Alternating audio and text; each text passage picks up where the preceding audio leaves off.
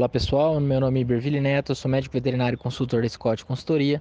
Vou falar hoje a respeito do mercado do boi gordo nessa quarta-feira, 26 de agosto de 2020.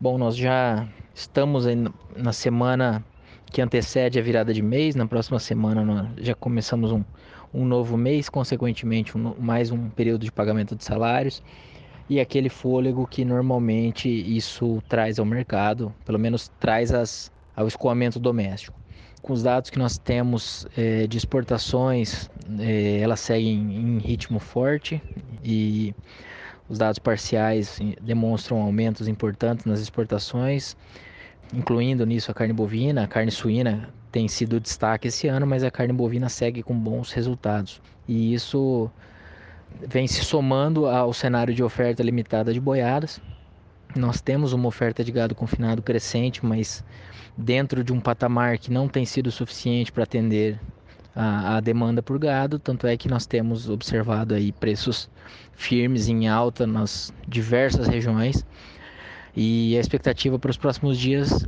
é de manutenção dessa tendência e manutenção desse movimento. Preços firmes, com possibilidade de valorizações, na verdade prováveis valorizações, tudo isso baseado em oferta curta de confinamento, embora crescente, e exportações em bom ritmo. E aí um, um tempero adicional aí da, da questão do, do começo de mês.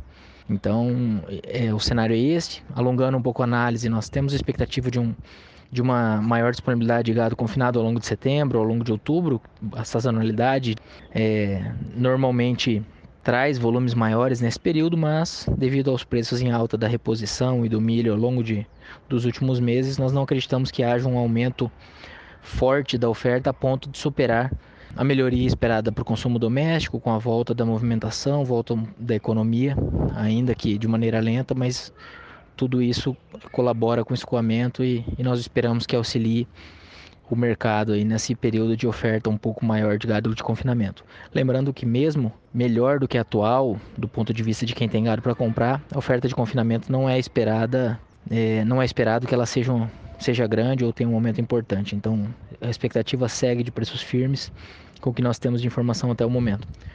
Por hoje é só. Um abraço a todos e até a próxima.